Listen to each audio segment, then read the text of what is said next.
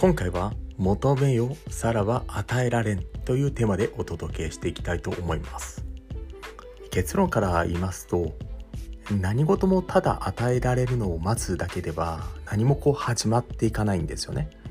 だからこそ自らの理性で何をこう求めているのかを考えてそれを得るための努力を重ねていくことの大切さを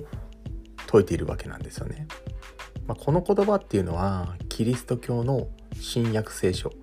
マタイによる福音書。第7章のイエス・キリストの言葉が元になってるんですね。正確には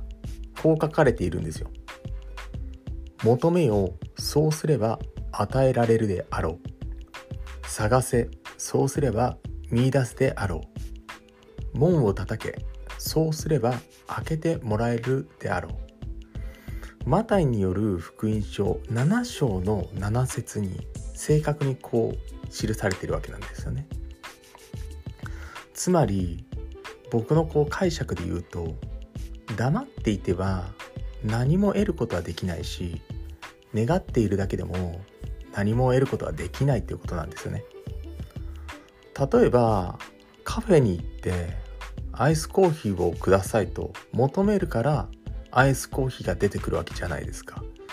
その時に何も発しないで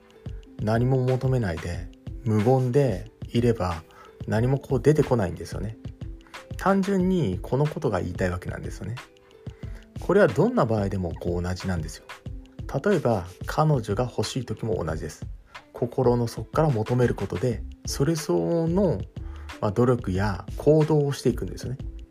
そして最終的には好きです僕と付き合ってくださいと言うから、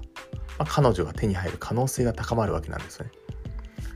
だから強く求めた人のとこにその求めた物事や事象が現れてくるんですよ。ここで言う求めるっていうのは行動や実行をしてそれ相応の努力をしてそれが見合った時に結果としてついてくる感じなんですよね。これはお金を稼ぐ時も同じです。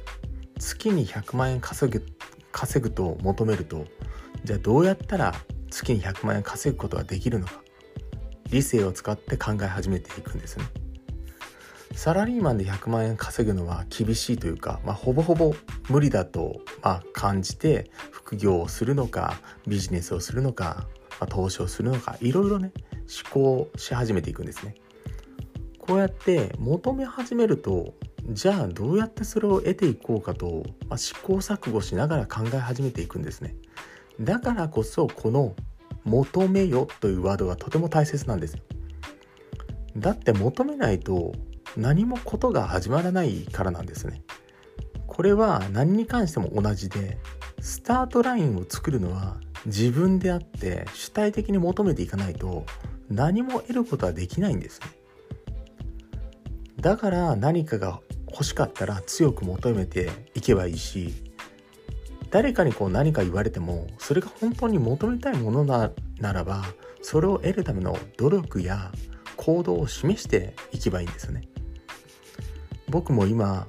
強く求めていることがあります。しかもたくさんあるんですよね。だからそれ相応の努力や積み重ねをしているんですよね。そしてその過程を大いに楽しんでるんですよ。そうすれば自然と得たい結果や求めているものが手に入ってくるんですよね。是非あのこの音声聞いてる方は求めてください。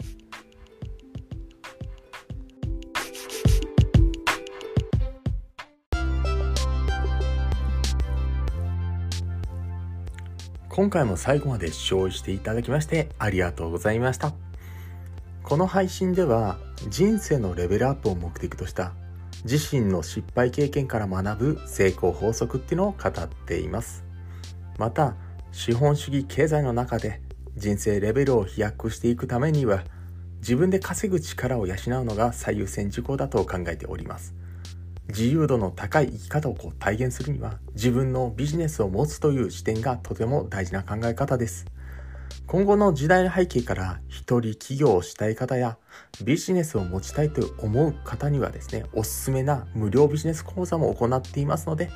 チャンネルの説明ページからぜひともご登録お願いいたします。ではまた次の放送でお会いいたしましょう。